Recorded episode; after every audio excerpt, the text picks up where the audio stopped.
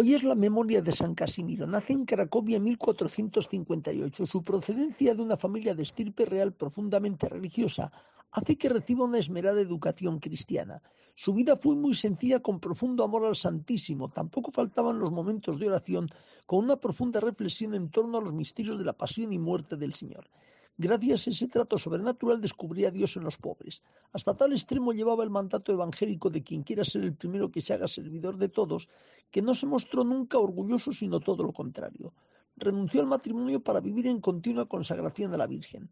En plena juventud, San Casimiro enfermó de tuberculosis, muriendo en 1484.